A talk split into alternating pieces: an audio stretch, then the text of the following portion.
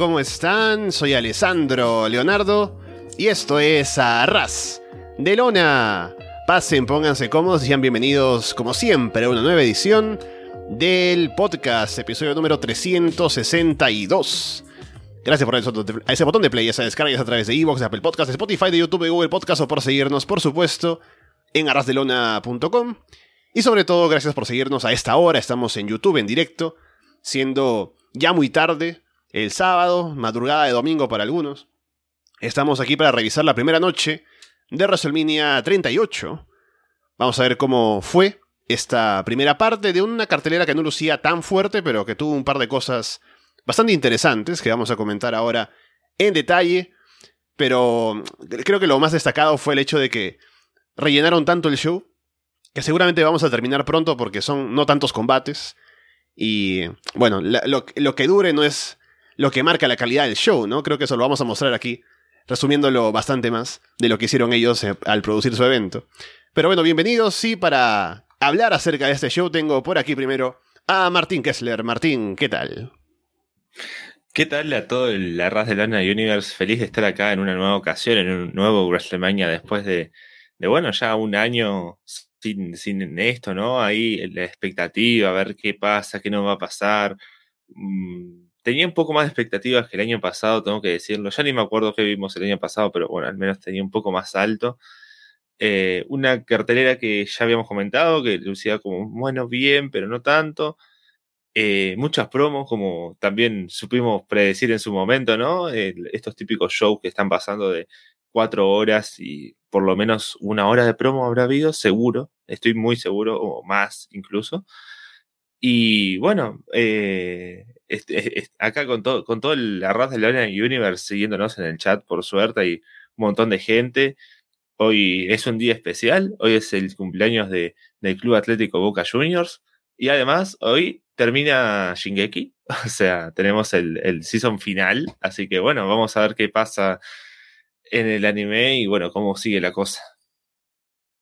Y tenemos aquí también para comentar esa primera noche a Fede From Hell. Fede, ¿qué tal? Hola, muy buenas. Bueno, contento de estar una vez más acá, otro WrestleMania.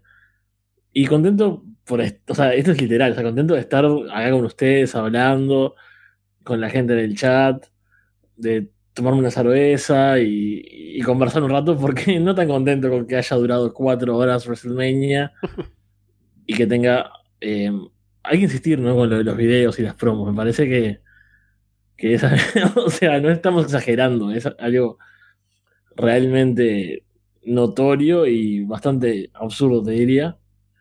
Pero bueno, vamos a hacer lo que no pudieron hacer ellos, que es resumir y hacer que esto sea divertido, justamente. Bien, y bueno, nuevamente gracias por estar aquí con nosotros para hablarlo en directo. Estamos aquí atentos a lo que nos comenta la gente en el chat. Y yo normalmente no me dejo influenciar por las cosas que veo en televisión, pero ahora quiero celebrar como Stone Cold, así que me he traído unas cervezas. No las voy a chocar, ¿no? Porque de pronto se, moja acá todo y se acaba la transmisión, ¿no? Pero vamos a estar tomando un poco aquí, al menos para celebrar por el combate de retiro de Steve Austin. Llegaremos a eso ya en su momento. Empezamos con WrestleMania 38, noche de sábado. No hubo combates en el pre-show, felizmente igual como que no pensaba verlos, pero no hubo. Hay una intro con Mark Wahlberg, luego las porristas de los Dallas Cowboys, y ya vamos con lo importante, que es el combate por el título de parejas de SmackDown, los usos contra Shinsuke Nakamura y Rick Books. Nakamura y Books tienen su entrada, ¿no? Como siempre, con la música. Y vienen con atuendos que combinan con la publicidad de una bebida que sale por ahí, así que si les están pagando bien por ellos. Los usos dominan a Nakamura, Books hace el comeback, Books levanta a Jay en un suplex, baja una rodilla, se vuelve a parar antes de lanzarlo, haciendo un spot de fuerza. Y eso es su. Eh, la maldición, ¿no? El, eh, buscar hacer spots de fuerza, porque lo que pasa es que Books carga a uno de los usos sobre su espalda, el otro salta encima para que los cargue a los dos al mismo tiempo, y se le caen porque se lastima la rodilla derecha. Y según dicen luego fue una lesión legítima, que lo sacó completamente del combate, así que Nakamura tuvo que encargarse desde allí. Jay atrapa a Nakamura con una super kick, Jimmy remata con el splash, pero cuenta en dos. Y sujeta a Nakamura desde afuera para que Jimmy aplique una super kick, rematan con el 1D y se llevan la victoria a los usos.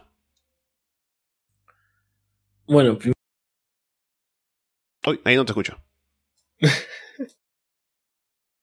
Estás muteado, Fede. no, estoy bien, estoy bien. Ahora sí, ahora Ahí, sí. ahí va. Ah, no, o sea, hace un rato en la previa tuvimos un, un inconveniente, pero ahora lo, lo- lo he hecho bien. Lo primero es que descubrí que acá se llama 1D, el de los usos. Eso es algo Ajá. nuevo para mí. Lo puse mal en la cobertura, por cierto.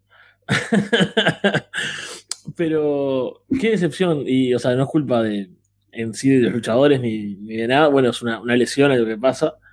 Pero una pena que haya- haya empezado así. La verdad que no hay mucho que decir. No sabemos qué más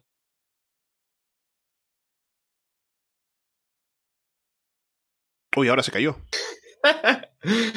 bueno, sí, se cayó totalmente. Eh, bueno, sí, continuando un poco, ¿no? Lo, lo de Fede. Eh, no fue como un gran combate. Eh, Fede hizo la gran Rick, Rick Books, ¿no? Es como. No, me está gustando mucho esto, me, me voy acá. Eh, fue un combate que, mm, no sé, no me dejó nada tampoco, ¿no? ahí, ahí volvió, ahí volvió. ¿Qué, No sé qué pasó. No sé qué estaba hablando, no toqué nada y de repente se me fueron. Eh, Dale, dale. No sé hasta dónde me escucharon, pero no, no importa, no, no hay nada. O sea, se, se lesionó eh, Bugs, que ni siquiera me, me cuesta acordarme del nombre, no miro SmackDown. Y bueno, tuvieron que salvar el combate un poco, un par de minutos. Listo, decepción, tristeza, mala suerte. Y a lo siguiente. Sí, sí, eso. Sí, es lo que pensaba que iba a ser un combate de pronto concentrado en los spots de fuerza de Books, pero al caerse él por lesión, pues pierde bastante y termina brevemente, así que, bueno, ¿qué se puede hacer cuando alguien se lesiona, no? Sí, acá alguien sí. pregunta en el chat si, si fue legítima y sí, en, en- luego en el evento avisaron que tenía que pasar por cirugía incluso y iba a estar un tiempo fuera, así que triste porque eran un buen acto Bucks y Nakamura y hacían un buen equipo en SmackDown y se va a sentir un poco la, la ausencia, al menos de Rick Books, ¿no? Con la guitarra y bueno, a ver cómo siguen con Nakamura. Sí, yo pensé que incluso iban a ganar el título, pero bueno, claramente no era el plan. Me imagino que no era el plan, por... pero quién sabe, ¿no? A lo mejor sí, pero bueno. Ya veremos cuánto tiempo tendrá que estar fuera Rick Books. Drew McIntyre contra Happy Corbin. Drew se lanza a atacar desde el inicio. Corbin lanza a Drew contra un poste y toma el control. Corbin se distrae con Madcap Moss afuera y Drew se recupera. Se distrae con su propio compañero, ¿no? Celebrando algo. Y Drew se recupera con eso. Parece que Drew va por la Claymore, pero Corbin lo atrapa en el Deep Six. Drew se lanza en un tope con giro sobre Corbin y Moss afuera. Drew lanza a Moss en un belly to belly suplex en ringside. Corbin aplica el End of Days, pero cuenta en dos. Drew termina aplicando la Claymore y se lleva a la victoria. Drew luego amenaza a Moss con su espada y decide cortar las cuerdas del ring, la primera, la tercera y la, y la segunda, como para que tengamos espacio para videos recopilatorios, ¿no? Y para hacer trabajar a la gente ahí de, de producción. Wow, ¿qué, qué decir de todo esto, no? Eh, no hay mucho. A ver, me están escuchando bien ahora, ¿verdad? ¿Estamos bien?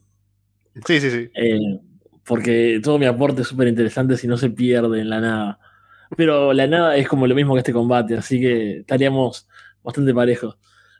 ¿Qué decir? O sea, ellos en el ring se manejan bien, creo que tienen, diría que tienen buena química, tienen spots que están buenos. Eh, Drew McIntyre saliendo del End of Days es un momento interesante. El tema es que no significaba nada el combate, o sea, eh, tuvimos, si no me equivoco, el lunes en Raw hubo un handicap, que fueron los dos, o sea, Madcap y Corbin. O sea, y es un combate muy de SmackDown, muy de show semanal. No, no hay nada en juego, la rivalidad es horrible, el personaje de Corbin es horrible, el personaje de Madcap Moss es horrible. Entonces, en medio de eso era como, bueno, sí, la acción está bien, un par de suplex por allá, el Deep Six, que también, o sea, me gusta como movimiento, pero nada, no significaba nada quien ganara, quien perdiera, y así se sintió como algo que hubiese sido bueno verlo en el kickoff y no en las dos horas que no pasó nada, en, en esa previa que, que tuve que tener sintonizada por, por, bueno, para cubrir si pasaba algo, pero por suerte tenía shows de, de Collective en la otra pantalla. Así que estaba mirando a Pimpinela Escarlata contra Effie, por ejemplo, Oh. mientras veía por primera vez en la noche, no sé, el video de Bobby Lashley, por, por decir algo.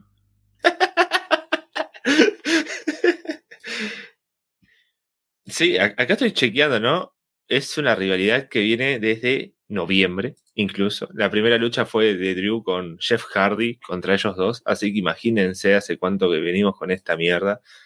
Todo para este combate que tampoco nos deja mucho, pero es una rivalidad eterna. El, como decía Fede, el personaje de Corbin es muy malo y me lo vuelven a mostrar ese Sat Corbin que era como lo mejor que íbamos a tener en la historia. Y incluso nos venden, ¿no? Que desde ese momento la, rivalidad había empezado con, con Drew. Pero un combate que es muy básico, pero tiene destellos de bueno cuando Corbin parece ser Baron Corbin, ¿no? Parece ser ese tipo que antes conocíamos y es como, mira, este tipo sabe luchar, sabe hacer cosas, pero nada, no, no, nos deja nada y después Drew cortando las cuerdas es algo horrible, queda muy feo, o sea, no, no, no va, o sea, ¿qué, ¿qué, tenemos que pensar? O sea, qué bueno, Matt Catmos se corrió y no le cortó la cabeza, qué, qué inteligente que es. Eh, Drew no puede lograr su cometido de cortarle la cabeza a su rival.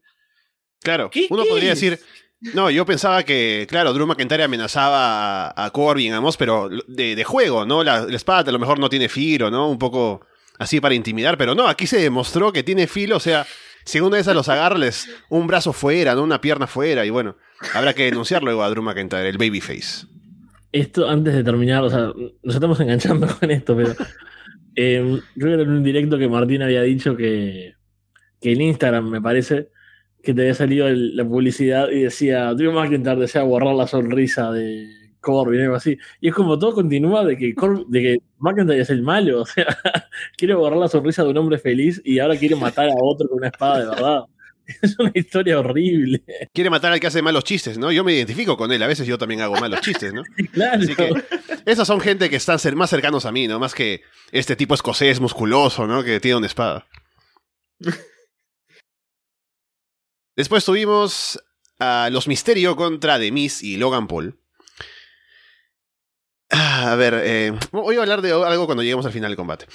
Eh, Logan Paul trae la carta de, Pokémon más cara del mundo, supuestamente colgando del cuello, porque se le hizo como un collar para llevarla ahí, de Pikachu.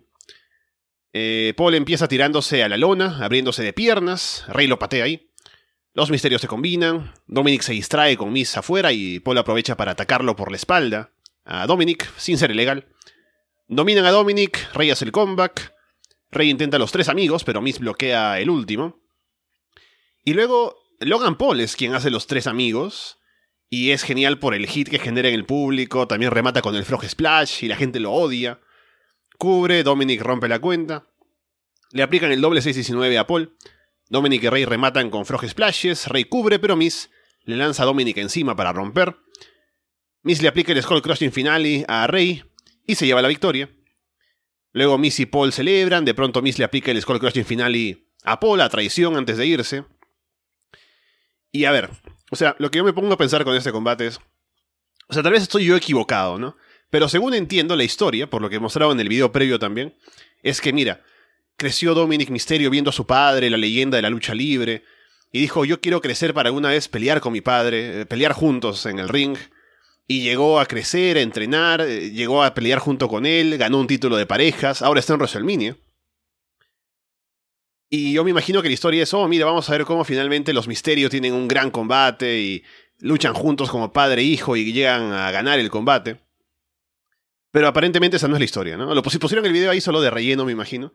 Porque la historia de este combate es que Miss y, Logan Paul ganan. Y luego Miss traiciona a Logan Paul. Con lo cual. O sea, de aquí lo que sacamos es un Logan Paul contra The Miss posiblemente en el futuro. Y no sé quién es el babyface porque Miss traiciona, pero la gente lo aplaude porque odian a Logan Paul. Entonces. Los misterios solo fueron el relleno de esto, a pesar de que el video previo estaba basado en su historia familiar. No, es, bastante incomprensible, ¿no? El asunto. Primero el combate estuvo bueno, ¿no? Creo que fue una, de esas celebridades como Bad Bunny, más o menos, ¿no? De que tienen un buen desempeño en el ring. Tuvo un par de, spots que le salieron bastante bien, o sea, no sé, buen timing, todo creo que fue súper correcto lo de Logan Paul. Genera mucho hit porque, bueno, ya de por sí la gente lo odia. A mí, a mí como que también un poco me es fácil. No sé mucho quién es, pero ya me, me- es, es enseguida, es como muy, muy simple, lo ves y te dan ganas de odiarlo, así que eso lo hace bien. Y esto- esto todo, era todo un, cierre más que correcto, ¿no? Ganaban ellos, o sea, más que correcto. Me hubiese gustado ganar los misterios, pero bueno, si van por el camino este, que ganara Miss y Logan Paul, cierre ahí con los malos. Y ese momento post-match con Miss Logan Paul, no entiendo, es como si vos, o sea, la gente en realidad está contenta porque odian a Logan Paul, entonces, ¿cuál es la idea de todo? Sé que eso es nuestra culpa, ¿no? Por, por intentar encontrar el sentido en, en estas cosas, pero es como, realmente no es tan difícil. Hay veces que las cosas tienen que ser más simples, ¿no? O sea, el bueno, el malo, eh, la familia, el famoso odiado, y bueno, gana el bueno, gana el malo, etcétera. Habrá, sigue la historia para tal lado, tal otro, pero dejarlo ahí es un poco un cierre de algo. Esto fue como, no entiendo qué está pasando, no sé ni qué tengo que sentir, y eso me parece que nunca es bueno en algo tan simple como un WrestleMania. Sí, eh, coincido que fue un buen, un buen combate, una buena. Un buen combate de Logan Paul, incluso, ¿no? Lució bastante bien en el ring, hizo movimientos muy bien vistos, ¿no? Hizo las, los suplexes que se veían demasiado bien, incluso. Y me dio mucha gracia porque yo también estuve viendo el kickoff, o sea, no lo vi atento, ¿no? Pero lo dejé ahí en otra pantalla mientras hacía otras cosas. Y en un momento aparece el hermano, eh, que también boxea, y lo, lo abuchean ahí, ¿no? Porque están afuera del estadio y hay público. Creo que ni siquiera es público que están para entrar al show, ¿no? Creo que puede haber público general. Y lo abuchean, ¿no? Y es como, ah, sí, bueno. Y en un momento antes de eso, aparece un tipo que no sé quién es tampoco. Y es un youtuber que, no sé, hace movimientos en las calles de los luchadores, ¿no? Y es como, oh, sí, acá viene este tipo que tiene millones de, de seguidores en Instagram y en YouTube. Y el público lo abuchea. Y dice, no, no, pero no lo abucheen, por favor. Pero si él es genial, tiene millones de seguidores. ¿Cuántos seguidores tiene? ¿No? Y, y se quieren matar los del panel. Es, es increíble ese momento. La, verdad, me mató. Pero bueno, yendo acá al combate, eh, también, ¿no? Es como, bueno, la historia iba todo para los misterios y era como que al fin iban a poder vengarse del Miss, ¿no? Porque el Miss los insultaba con todo esto, lo, de lo, lo del videojuego y la tapa de, de eso. Y fueron semanas y semanas del Miss insultándolos. Y ahora era como que, bueno, Logan Paul, y era todo para perder el equipo Hill y terminan ganando, que bueno, lo puedo entender si es que en WrestleMania Backlash tenemos una revancha, no sé, Dominic Mysterio contra The Miz en un combate con zombies, estaría muy bien eso, pero no, al final no, y no nos deja nada, y lo único que me hace pensar es que, bueno, The Miz y Logan Paul en un futuro se van a medir en un ring de boxeo haciendo peleitas falsas y se van a golpear un poco, van a ganar millones y nada más. Así que eso es lo único que me deja esto pensando en un futuro que no sé cuándo será. Sí, me gusta el comentario de Erickson en el chat, continuando la historia, ¿no? Un Angry Video, video Game Nerd y Nostalgia Critic contra los misterios, ¿no? Que pasan por todos los youtubers. Podría ser. Pero sí, o sea, al final, es lo que decía de antes, ¿no? Normalmente si uno trae una celebridad, la idea sería que se ponga over la gente con la que trabaja, agarrándose de la fama que tiene de fuera. En este caso Logan Paul no creo que sea tan famoso, o sea, bueno, sí lo es, ¿no? Pero no creo que a un nivel como de generarte más ratings si lo pones en televisión. Y al final no viene para beneficiar a otros, sino para beneficiarse él porque va a tener un combate, aparte lució bien en el combate.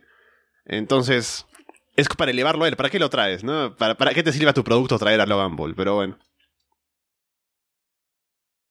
Luego Stephanie McMahon aparece para presentar a Gable Stevenson, diciendo que es el futuro de WWE y demás, hablando de su medalla de oro en Japón.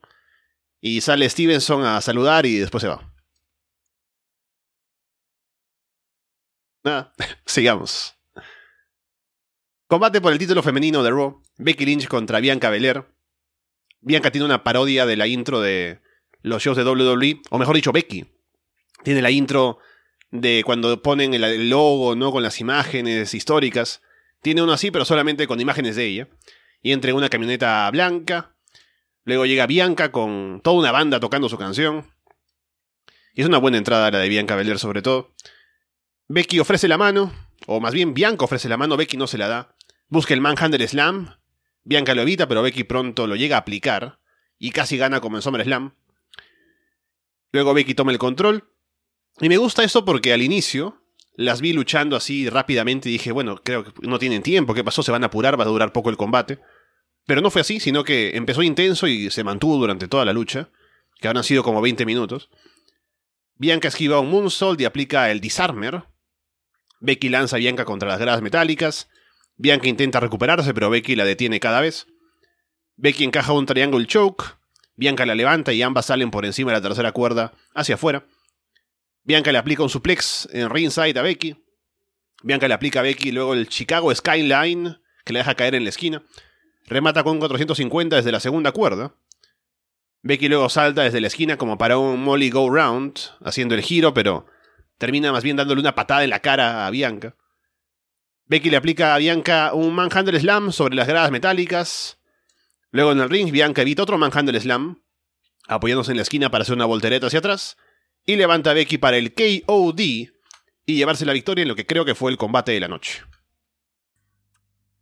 Sí, totalmente. Un muy buen combate que creo que estuvo, este sí, a la, altura. Acá es cuando empezó WrestleMania, ¿no? Cuando se sintió que están pasando cosas importantes, están saliendo a darlo todo, hay un título en juego, hay una rivalidad, hay una historia, están eh, comportándose acorde a eso, ¿no? O sea, a que hay esa animosidad, a que tienen esos, bueno, esos eh, referencias a combates anteriores, ¿no? Sobre todo en ese principio con, con lo del Manhandle Slam, que parece que va a acabar tan rápido y, y bueno, continúa así como se dijo en ese ritmo.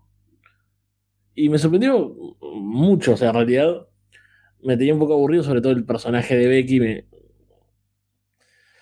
me parece bastante irritante cuando lo veo en, en Raw. Y estaba como cansado ya de la rivalidad, pero bueno, este combate creo que fue eh, como un gran cierre, espero yo, pero si no, por lo menos un gran momento entre las dos. Incluso la, forma de revertirse los movimientos me parecieron bastante interesantes.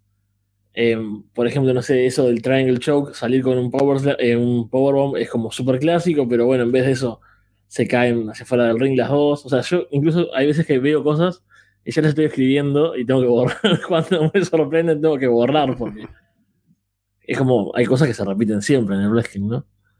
Y cuando veo ese spot ya empiezo a escribirlo y digo, ah, no, bueno, mira, cuando pasa eso es cuando me termino de enganchar en el combate y no siento que es algo mecánico, que estoy viendo un trámite, ¿no? Así que me gustó cómo se sintió y bueno, a ver qué tal este, este reinado entonces de, Bianca ahora con el título. Sí, a mí también me, me, gustó mucho y también diría que es mi combate favorito de la noche. Acá hay mucha gente hablando, ¿no? En el chat del corte de pelo de, de Becky, cosa que a mí me gusta y me encanta su, su nuevo look. Sí, sí. Pero al final. Algo muy gracioso. ¿Cuál es el hit, no? Si Bianca. Se supone que Bianca le hizo como que daño al cortarle el cabello, ¿no? Un insulto, pero le mejoró el peinado, ¿no? Al final tendría que agradecerle Becky Lynch a Bianca Belair. Sí, y eso, a eso iba, ¿no? Porque el lunes estaba bastante al pedo. Estaba, había llegado a entrenar, ¿no? Estaba por comer.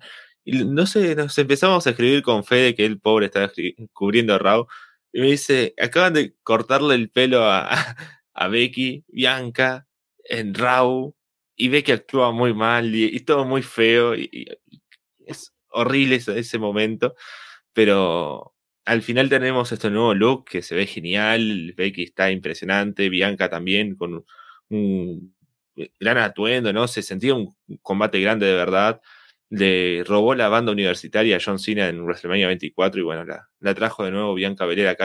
Y por suerte salió bien, ¿no? Porque la canción de John Cena en WrestleMania 24 sonó muy fea.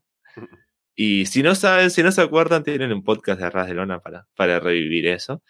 Eh, es un muy buen combate, la verdad que es un combatazo. Eh, podría entrar entre lo mejor del año de WWE, al menos eh, tranquilamente. Y nada, ¿no? ¿qué más puedo decir? No, o sea, hicieron todo lo que, lo que había que hacer. El, el inicio es genial. O sea, puse por ahí un tweet, ¿no? Es como el inicio parodiando lo de SummerSlam es genial, pero a qué costo, ¿no? O sea, tuvimos que pasar por SummerSlam para, para ver ese inicio genial en WrestleMania. Pero bueno, creo que al final termina saliendo bien porque este es un muy buen combate, es el combate que tendría que haber pasado aquella vez y por alguna u otra razón no pasó. Y nada, súper feliz de, de, de, lo que lograron hacer en el ring y bueno, vamos a ver cómo continúa ahora Bianca con el reinado, Becky qué lugar va a tomar en el show, si va a haber una revancha, porque hay revanchas en WWE. Así que mi combate favorito y un gran, gran combate, de verdad. Sí, estaba pensando ahora con Bianca. Lo de SummerSlam creo que le hizo mucho daño. Luego de lo bien que venía y lo importante que estaba convirtiéndose ella como luchadora y figura en WWE. Luego de la victoria Royal Rumble y WrestleMania el año pasado. Así que ahora es como reiniciar ese proceso. Que había caído bastante por esa derrota y tuvo otra vez una gran coronación como la del año pasado. También ese, recuerdo el WrestleMania del año pasado, también tuvo el mejor combate de la primera noche con Sasha Banks. Este me parece que es incluso mejor, diría, hasta el momento el mejor combate del año en WWE. Y creo que ha sido otra gran coronación para que tengamos ese proceso otra vez, ¿no? De establecer a Bianca como la gran babyface de la división, la gran campeona. Y me parece que la división se puede armar a su alrededor bastante bien. Así que me dejó con buenas sensaciones por el combate mismo y por lo que significa, luego de lo que hicieron en SummerSlam. Así que contento con, con todo lo que hicieron aquí. Creo que salió perfecto lo que llegaron a hacer entre Becky Lynch y Bianca Belair. Sí, no, no fue un combate más grande, ¿no? Fue un más stupendos match. Vamos con lo siguiente, que entre combate y combate hay que decir que pasó como al menos 10 minutos, diría si no es más, con videos y publicidad y pausas y todo lo demás. Así que entre combate y combate es como que dices, bueno, ¿vino esto luego del anterior? Sí, no solo que hubo mucho en medio como para que pienses que no. Es el combate de Seth freaking Rollins contra el oponente sorpresa, que, según se anunció, Vince McMahon iba a ser quien lo iba a traer y lo iba a presentar, ¿no? Yo dije, Qué interesante, o sea, va a venir Cody Rhodes y va a estar asociado con Vince, ¿no? Pero al final no lo hicieron así, solamente. Supuestamente Vince lo eligió, pero no es que haya salido ahí a traerlo, ¿no? ¿Y quién es el oponente sorpresa? Ya lo dije. Eh, bueno, primero hay un coro que sale cantando la música de, de Rollins. Y luego para la entrada del oponente, lo hacen muy bien, me parece, porque mantienen como el, el suspenso, ¿no? Buen tiempo ahí esperando la música. Se apagan las luces de a pocos. Hay la pirotecnia. Y suena la música de Cody, de AEW. Y sale, y la gente se emociona con la música, se emociona cuando Cody aparece en el escenario. Le ponen todo su, su logo del tatuaje horrible, ¿no? De la Nightmare Family y demás. Y lo presentan como American Nightmare, Cody Rhodes. Así que es una gran entrada. La entrada es mejor que el combate. El combate no fue malo. Fue bastante bueno en realidad, pero la entrada creo que es, es, es genial. Es mucho mejor que el combate. Ya en el combate, Cody levanta a Rollins en un suplex, ambos caen por encima de la tercera cuerda hacia afuera. Cody ataca el brazo izquierdo. Cody salta desde una esquina y Rollins lo atrapa con una dropkick al abdomen. Rollins pasa a dominar, le da la bienvenida de vuelta a las ligas mayores a Cody Rhodes. Cody por ahí también hace un gesto como de, Stardust, que por ahí eh, Cody Graves lo menciona muy de pasada. Cody intenta una disaster kick afuera del ring, pero Rollins lo atrapa y lo lanza en un powerbomb contra una barricada. Cody luego le bloquea cosas a Rollins, aplica el crossroads, pero cuenta en dos. Rollins aplica un reverse superplex, luego gira para un reverse brainbuster, pero Cody sobrevive. Parece que intercambian intentos como de pedigree. Cody termina aplicando un Tiger Driver y el Cody Cutter. Rollins luego aplica el pedigree, pero cuenta en dos. Cody aplica dos, dos crossroads, Luego suelta a Rollins para hacer la combinación de golpes de su padre, Dusty, y remata con otro Crossroads para llevarse la victoria. Y luego de ganar, Cody se arrodilla y besa la lona de WWE. hay, hay, tantas cosas en todo esto que, que no sé, no sé, no quiero irme demasiado por las ramas. pero tengo que aprovechar mi, presencia acá. Primero, eh, nunca voy a, perder la oportunidad de decir que Seth Rollins es horrible. O sea, el personaje, ¿no? Esta, cosa sobreactuada, constante y, demente, eh, me, vuelve loco. Y justo en ese momento había unas amigas en casa que vinieron a. o sea, estaban acá y, entraron un rato a mirar. Y claro, son esas cosas que yo lo digo en broma, pero es, es en serio me da vergüenza cuando la gente piensa, tipo, ve algo de WWE por ahí y piensa, ah, esto es lo que le gusta a Fede. O sea, real, el, Martín, ¿sabe? El otro día le mandé una, captura de un compañero de mi banda que estaba en un bar que estaban pasando Raw, perdón por el, paréntesis, pero es muy bueno. Eh, están mirando Raw en el momento de que Reggie le pide matrimonio a Dana Brooke y Akira Tosawa a Tamina y me dice, ¿esto es lo que miras vos? Esto es una telenovela. y es como... hasta cambia el concepto que tienen de ti, ¿no? Cuando ven eso que, que ves de las luchitas, ¿no? No, no pueden entrar a ver cuando están luchando Jonathan Gresham contra Bandido en el main event de Ring of Honor, ¿no? Entran cuando pasan estas cosas, ¿no? Es cierto. Es como también el chiste, ¿no? Cuando ves anime, que hay momentos que son muy dramáticos, muy bonitos, ¿no? Y de pronto entran justamente cuando hay una escena de esas de medio como eróticas, ¿no? Y dices, bueno, ahí es, eso es lo que le gusta a Alessandro, ¿no? Hay que hablarle solamente de vez en cuando. bueno, esto es algo así, o sea, nosotros Rollins parado en la mesa de Vince, ahí gritando y, haciendo así. y era como, no, yo no miro esto, o sea, hace un rato estaba mirando unos tipos con tubos de luz y cosas de esas, que estaban sangrando.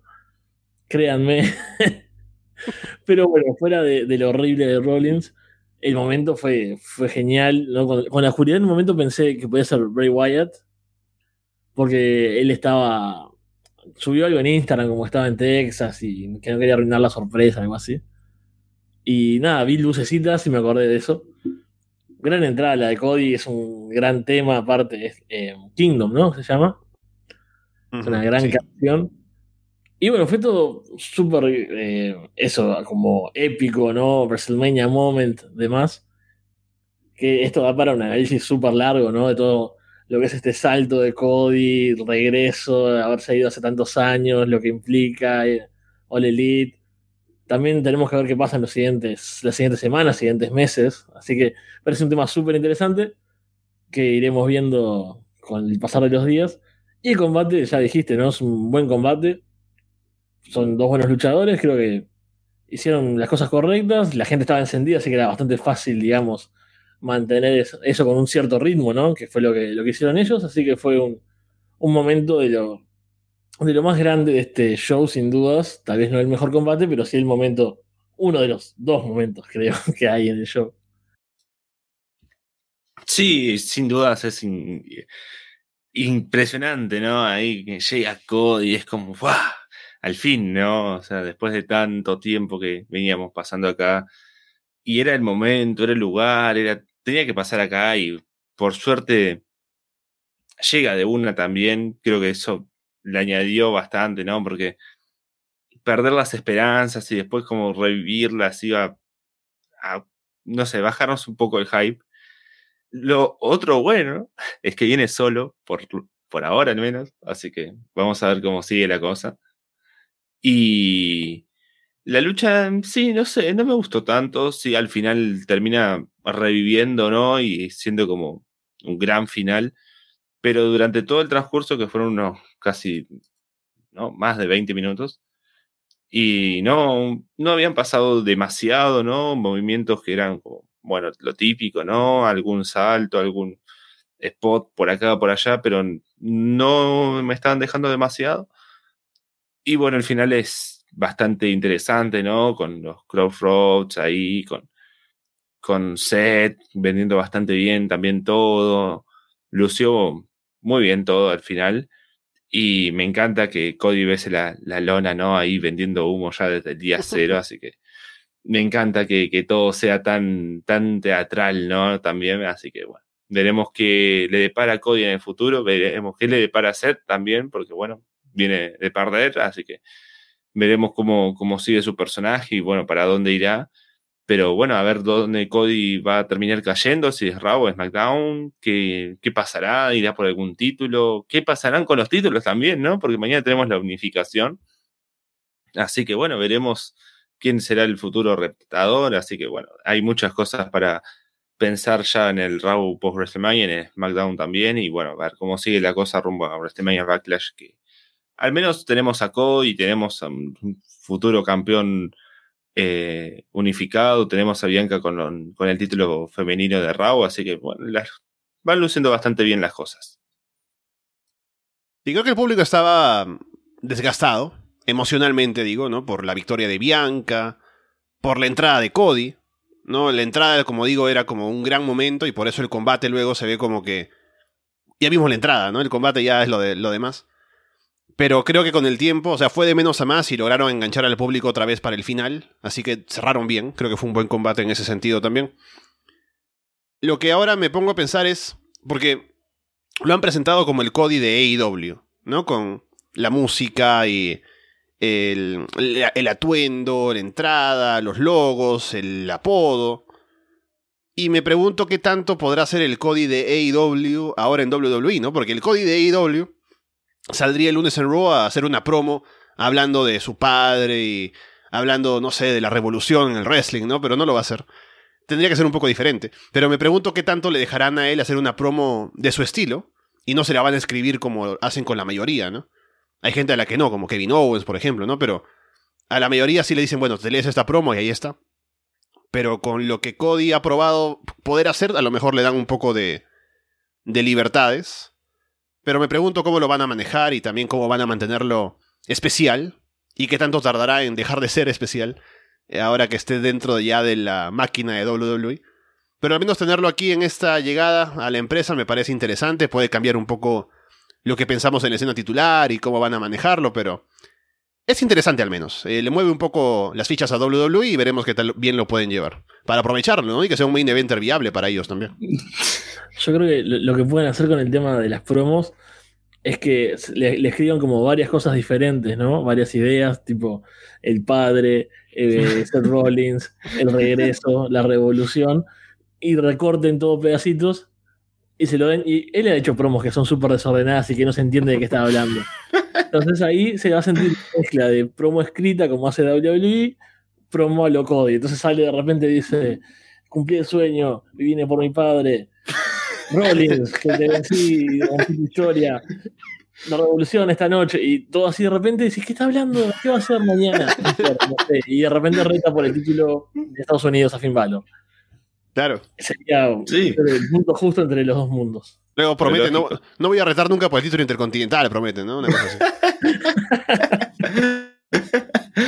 y otra cosa es que ya salieron las remeras de Cody, ¿no? Y son muy interesantes porque es el logo con algún diseño, ¿no? Y en la manga tiene el logo de, de, nada más. Y es como, es una remera de Cody con el logo de WWE. O sea, no, no, no, no nos ilusionemos que Cody también está en WWE. Es como que hay un contrato muy raro por ahí. Luego tenemos un momento para presentar a la gente el Hall of Fame. Un buen rato dedicado a Undertaker, ¿no? Que camina por aquí, por allá y mira a la gente y, suena la música y poco más. Es Undertaker. Que ya habló durante mucho tiempo. Lo comentábamos anoche cuando grabábamos Florida Vice. Eh, casi duró lo mismo que el programa, la, el discurso de Undertaker. Luego tenemos el combate por el título. ¿Vuelven a hacer esto mañana? Eh, no sé, oh. Andrés nos debe una cerveza a todos, ¿no? Porque se estaba burlando de nosotros porque había promos de, hoy para mañana. Y tienen, mañana van a tener que sufrir el, tema de las, de las promos de los shows, de las luchas de hoy. Y si vuelven a hacer el Hall of Fame, que creo que el año pasado le hicieron que entraron dos veces, Andrés nos, va a deber una cerveza a todos. Claro, dice, no, la gente el domingo también me tiene que ver, ¿no? Y Undertaker sale a caminar otra vez, ¿no? Puede ser. Título femenino de SmackDown, Charlotte Flair contra Ronda Rousey. Salen a pegarse duro desde el inicio. Ronda encaja un triangle choke con las piernas, con Charlotte de pie en una esquina.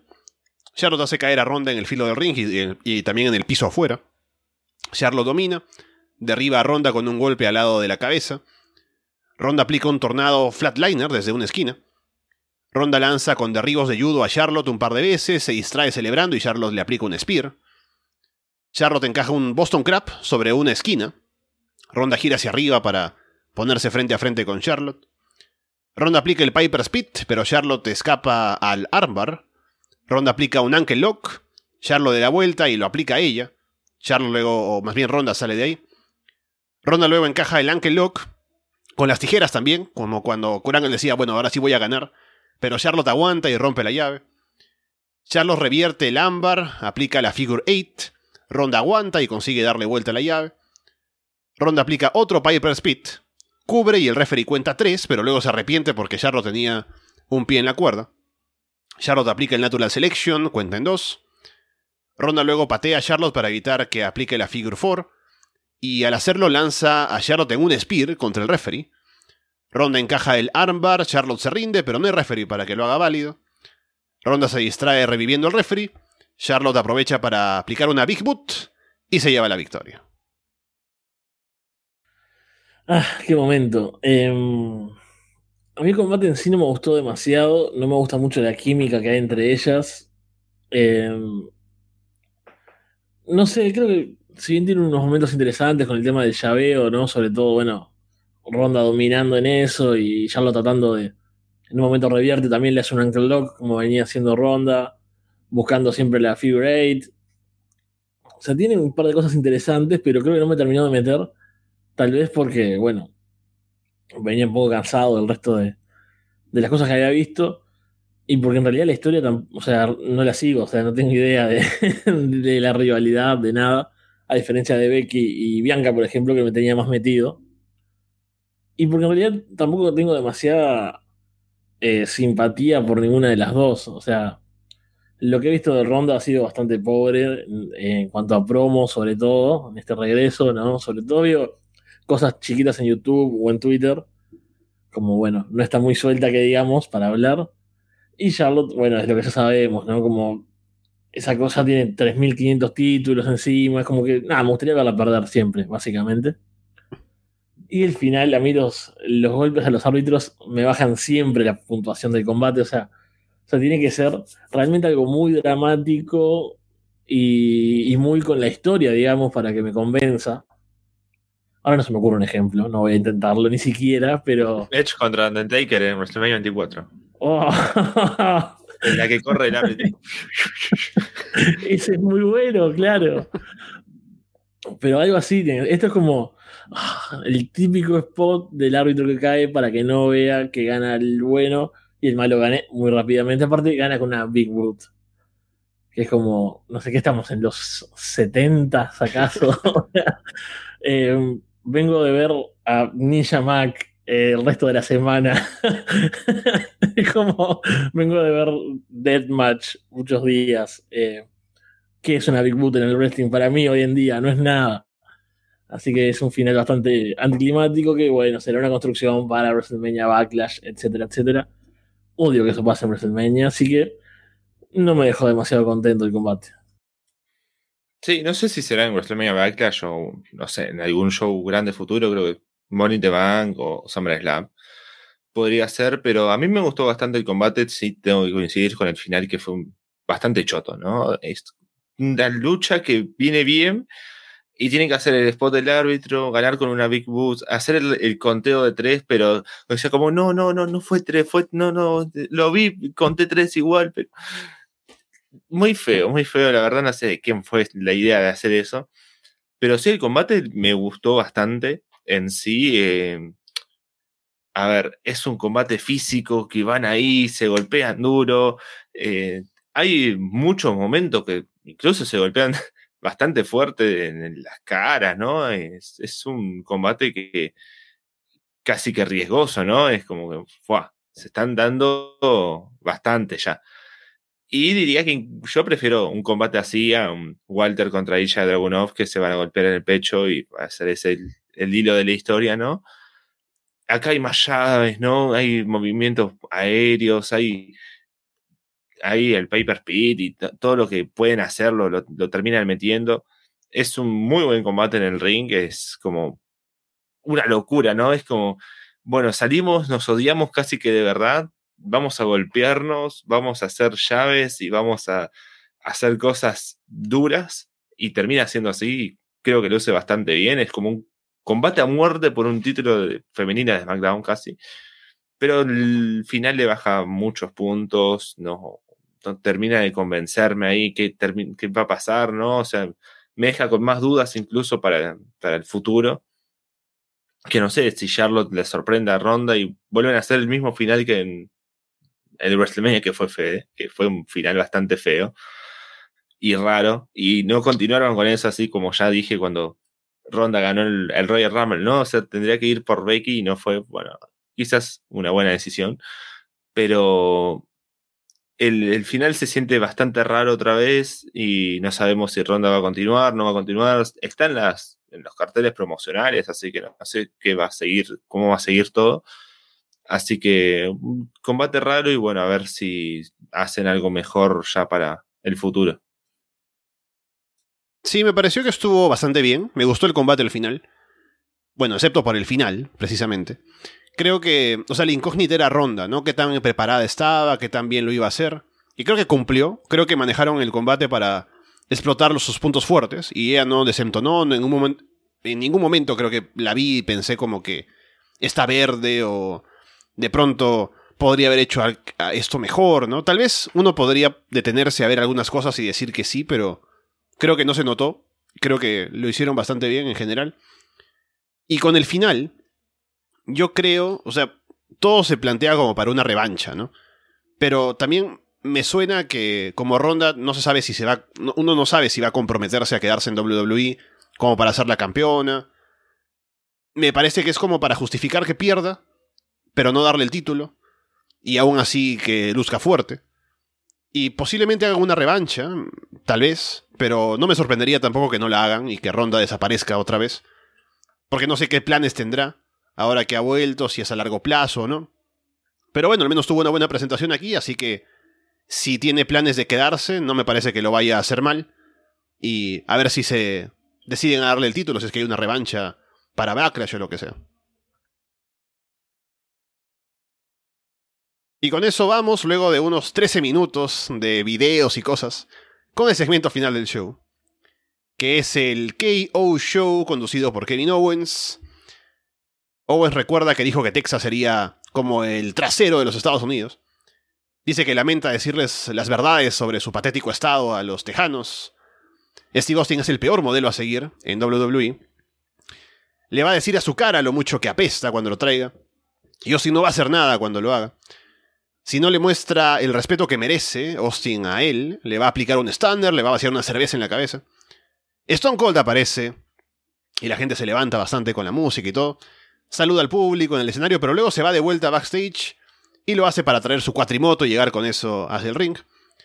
Owens interrumpe toda su entrada, que sigue ahí yendo a las esquinas y demás, y le dice que se siente para conversar. Austin se lanza a decirle que es un hijo de perra por meterse con Texas y todo lo que ha venido diciendo en las últimas semanas. Owens habla de lo horrible que es Texas, hay que reconocerlo, le dice, que de haber nacido allí, habría preferido mudarse a México. Owens dice que le mintió a Austin además sobre traerlo aquí solo para hablar, y que en realidad quería traerlo para pelear. Por eso Owens lo reta un combate. Obviamente ahora Austin tiene seguramente el cuello, las rodillas, la espalda, peor que nunca, pero aparte de eso debe estar bien, así que pueden luchar, dice Owens. Lo reta además a un combate no holds barred. Y ve ahí que Austin, Austin está como dubitativo, ¿no? Le dice que si no vas a aceptar, Mejor que te vayas en tu carrito de golf de vuelta a tu rancho. Austin recuerda que tuvo su primer combate en Dallas y ahora podría tener su último combate también en Dallas. Así que Austin le pregunta a la gente si quieren verlo luchar, la gente le responde Hell yeah, así que traen a un referee para tener una lucha. No holds barred, Kevin Owens contra Stone Cold Steve Austin. Se ponen a repartirse golpes, Austin saca ventaja. Austin pisa a Owens en un par de esquinas, ¿no? Como solía hacer. No tan fluido como antes, obviamente, pero no está mal. Se pide una cerveza para acompañar. Pelean en ringside. Austin domina hasta que Owens lo lanza contra un poste. Austin lanza a Owens contra una mesa apoyada en una barricada para romperla. Se van a pelear entre el público. Owens le aplica un suplex en el piso a Austin. Austin lanza a Owens desde la barricada sobre la mesa de comentarios, le tira cerveza encima. Owens lastima a Austin en las cuerdas y parece que quiere irse en la cuatrimoto, pero no sabe cómo prenderla. Austin lo detiene y se lo lleva en la cuatrimoto hacia el escenario. Aplica a él un par de suplexes a Owens ahí. Lo hace rodar de vuelta por la rampa hasta que baja hacia el ring. De vuelta en el ring, Austin se bebe un par de cervezas y Owens aprovecha para aplicarle un stunner, pero cuenten dos. Austin esquiva un golpe con una silla de Owens y Owens se golpea en el rebote, la cara con la silla así como hizo The Rock. Austin remata con un stunner y se lleva la victoria para celebración de la gente. Luego Austin le aplica otro stunner a Owens. Luego invita a Byron Saxton para brindar en el ring y le aplica un stunner también a él. Celebra con su hermano también que sale por ahí, así que la gente se va contenta con Stone Cold en su combate de retiro aparentemente aquí en WrestleMania. Bueno, a ver, qué decir. Eh, yo, soy el. Acá tengo la, la, opinión un poco popular, me parece, ¿no? Pero. ¿Qué voy a hacer? Me alegro primero por Kevin Owens, que seguramente era como su sueño. Eh, está haciendo main event de un WrestleMania, eso también es grande. Eh, bueno, o sea, luchar con Stone Cold Steve Austin, sacarlo del retiro es un montón. Me alegro por Stone Cold Steve Austin, ¿no? Que está súper bien, no sé qué edad es que tiene, 50 y largo, si no me equivoco. Y tremendo estado físico, recibiendo suplex ahí en el piso, haciendo suplex en la entrada, dando vueltas por toda la arena. Genial. Me alegro por los fans, etcétera, pero yo me aburrí. Tal vez sea porque, bueno, vengo de cuatro horas de WrestleMania, una y pico fueron videos promocionales, dos anteriores del kickoff estoy trabajando, o sea, en realidad estoy mirando porque tengo que verlo, estoy escribiendo. Eh, vengo de, una, de como 15 minutos entre el combate anterior, más el segmento en el que están hablando ahí en el KO Show. Y si bien ah, es, muy bueno para ser un tipo que está retirado, que no lucha hace 20 años, etcétera, que tiene 50 y no sé cuánto, no, no deja de ser un combate que es un poco lento, ¿no? o sea, es un no holds bar, que está bien, lo usan para estar por todos lados y eso le da un poco de dinámica, o sea, con las herramientas, con las condiciones que tenían, digamos, usaron las herramientas a su favor. Kevin Owens creo que vendió genial todo, o sea, lo hace lucir súper bien, también a Stone Cold. Pero bueno, no sé, a mí no es lo que me gusta ver, no me emociona, no soy gran fan de Stone Cold Steve Austin, o sea, no miraba esa época, no soy de mirar cosas muy viejas, he visto obviamente los clásicos y alguna recopilación de momentos, ¿no? Porque sabemos que WWE hace muchos videos con recopilaciones de cosas. Pero bueno, a mí no me emocionó demasiado y me aburrió incluso un poco, te diría, pero entiendo todo el hype, toda la reacción y de, verdad, o sea, les cedo el paso a ver si ustedes lo, disfrutaron un poco más que yo. Eh, eh, no sé.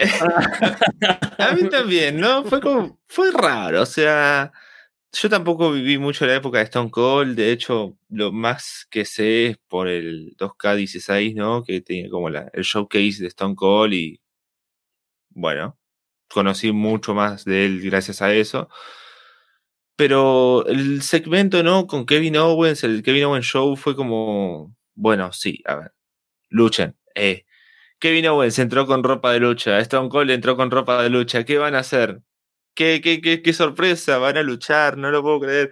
Y encima cuando Owen se lo propone está como dos o tres minutos Stone Cold pensándolo. Es como, ¿quieren ver la lucha? Mm. Va, luche, carajo. Estaban haciendo tiempo para llegar a las cuatro horas. Después el combate es como también, por momentos aburrido y por momentos está bueno, ¿no? Hay, hay un momento que me sorprendió, ¿no? Es el eh, suplex que le hace Kevin Owens a Stone Cold en, donde está el público, ¿no? Que es cemento, no hay cobertura, no hay nada. Y Stone Cold, un tipo súper viejo cayendo ahí, es como que no, ni siquiera yo me podría atrever a eso, pero bueno, él está ahí, ya está, estamos en el juego. Eh, después es como que, bueno, lo normalito, ¿no? O sea, lo que podría ser un tipo de esa edad y luce bastante bien, hay que decirlo, ¿no? O sea, no me gana la nostalgia en este caso, ¿no? No es como si, no sé, pasan que 10, 15 años y vemos a John Cena luchar y ahí quizás es como que lo sentimos más, ¿no? Es como que, uff, qué, locura volver a ver a este tipo. Pero no me termina ganando eso y es como que, bueno, sí, o sea, lo siento bien, muy bien porque vino o sea, súper feliz por él lo siento bien por Stone Cold, por quizás dar su lucha final en, su ciudad, en todo, y como se siente bien y feliz. Pero bueno, a mí no me deja demasiado. Sí, vi que hay mucha gente como que súper emocionada, ¿no? Y es como, bueno, lo llevo a entender. Así que, bueno, creo que, que, terminó siendo un buen main event al final de todo por lo que nos puede dejar.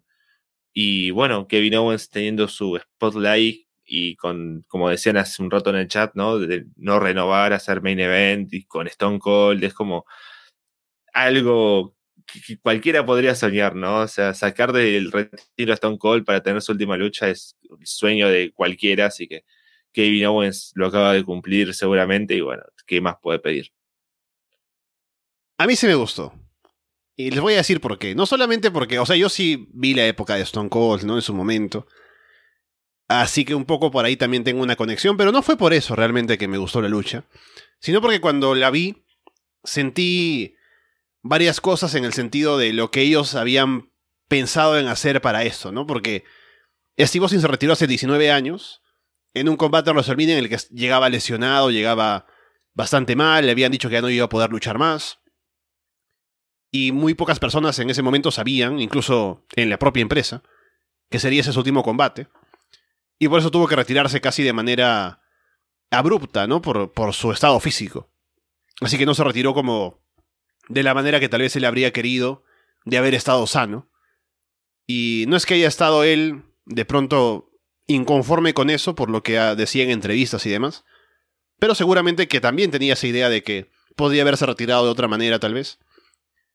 Y por otro lado, por el lado de Kevin Owens, que tiene Stone Cold como su favorito de la infancia, que lo puede traer aquí, tener un segmento con él y poder luchar, traerlo para darle un retiro apropiado. Y que además Austin confíe en él, ¿no? Porque, o sea, para que Steve Austin decida volver luego de 19 años para tener un combate en un WrestleMania, así sea breve, así sea más de mm, no ser un combate tan duro de trabajar, sino usar objetos y demás cosas y eso. Pero que vuelva para poder hacer esto, es porque sabe que Kevin Owens es la persona perfecta para hacerlo, ¿no? Por las promos que pueden hacer, por el intercambio que tuvieron allí en el, en el breve Kevin Owens show, por cómo van a llevar la lucha, por lo bien que Owens lo va a hacer lucir, por lo parecidos que son en el estilo también. Así que todo eso me gustó en cómo lo que significa para ambos, ¿no? Y cómo se armó todo esto y el momento que, pudieron crear con todo lo que se armó en la rivalidad y Kevin Owens y demás. Así que por eso lo disfruté, por el trabajo de los dos, por lo que significaba para ambos y yo como fan decía, bueno, qué bien los veo ahí contento seguramente con lo que han llegado a hacer y crear este momento de WrestleMania, ¿no? Así que por eso creo que para mí al menos fue un momento que fue bastante memorable. Em, es cierto que el show me baja mucho el hype por las pausas y los videos y eso afecta bastante. Pero al menos este momento final de WrestleMania me pareció muy bonito de ver. Es algo que me dejó contento. Por eso me puse a beber ahora luego de, del show para grabar el programa. Pero creo que, creo que fue un, bonito momento por lo que significó. Sí, creo que a, nosotros nos falta todavía, ¿no? Llegar al 1997 en Monday Night. Que si no saben, en el Patreon se están revisando las Monday Night Wars. Se pueden ir al Patreon de Lona. También tienen Florida Vice y Underground con Fede. Y Monday Night, eh, Florida Vice con Andrés que revisan eh, NXT 2.0 a veces. Y bueno, eh, AEW todas las semanas, los dos shows todo lo que pasa en el underground con Fede, que es una locura. Y bueno, Monday Night, que estamos ahí entrando ya en 1997 y a punto de vivir el explote de Stone Cold. Así que quizás en un año vuelva a ver esto y diga, qué, lindo, ¿no? Qué lindo momento que, vivimos en el último WrestleMania. Y saqué el cálculo, son 100 minutos de lucha en el ring. Deberíamos eh, sumarle que 20 minutos de Kevin Owens Show serían dos horas de lucha, más o menos, y dos horas de promos. Podríamos hacer algo así, ¿no? O sea, eh, calculándole más las entradas y post-matches que tampoco son demasiado, así que tranquilamente una hora y media de, promos hemos tenido, así que un promedio mejor que lo último, que era casi igual y a veces superaban las promos a las luchas. Así que WWE sigue con la corriente y también mencionar que nos faltó un combate. Cierto, sí, sí, sí. Justamente anunciaban durante el show que cortaron ese New Day contra Sheamus y eh, Rich Holland. Porque claro, era más importante ponerte el video de Lashley, ¿no? Otra vez. que lo repiten como en cada pay-per-view. que poner a Sheamus a luchar ahí, ¿no? En el combate que le prometieron en el show más grande del año. Bueno, con eso vamos cerrando el programa por el día de hoy. Hemos hecho una hora de show, casi exacta, así que así se distribuyen los eventos y los shows, señores. Estamos entonces dejando WrestleMania en la primera noche por ahora, estaremos de vuelta mañana para revisar la segunda. Además, mañana también tengo planeado grabar la revisión de Ring of Honor, Supercard of Honor temprano con Alex. Ya hemos quedado para el lunes con Carlos para hablar de multiversos matches que todavía no veo, así que veré mañana. Pero hay mucho para revisar, estaremos de vuelta también con WrestleMania, como digo, mañana. Así que bueno, en primer lugar, Fede, de una vez ya que hablamos de esto, te digo, estaremos viéndonos pronto para Underground. Tengo muchísimo que decir de todos los shows que he visto este fin de semana. Ya ni me tienes que recomendar nada. Seguramente me dirás, mírate Nupis Underground que no he visto. Pero por lo demás, he visto casi todo lo que había relevante para ver. Así que ya estaremos pronto, pronto hablando de todo lo que dejó el fin de semana.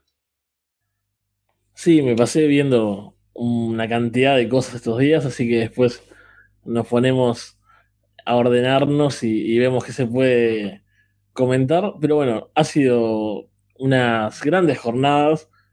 Estuvo bueno ver WrestleMania para comentarlo acá, era lo que más me motivaba de, mirar el show. Así que bueno, ya repasaron todo lo que se nos viene.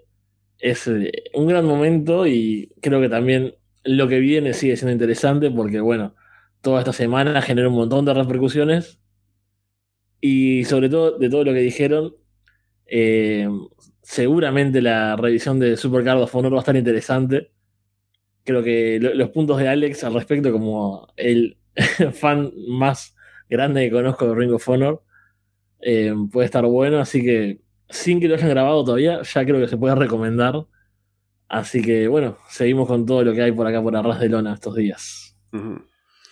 Y bueno, Martín, estaremos ya contigo de vuelta tal vez la próxima semana en el directo para ver toda la resaca de WrestleMania y lo que traigan las noticias de la semana posterior, luego de haber pasado por tantos shows. Así que veremos cómo continúa avanzando el mundo del wrestling.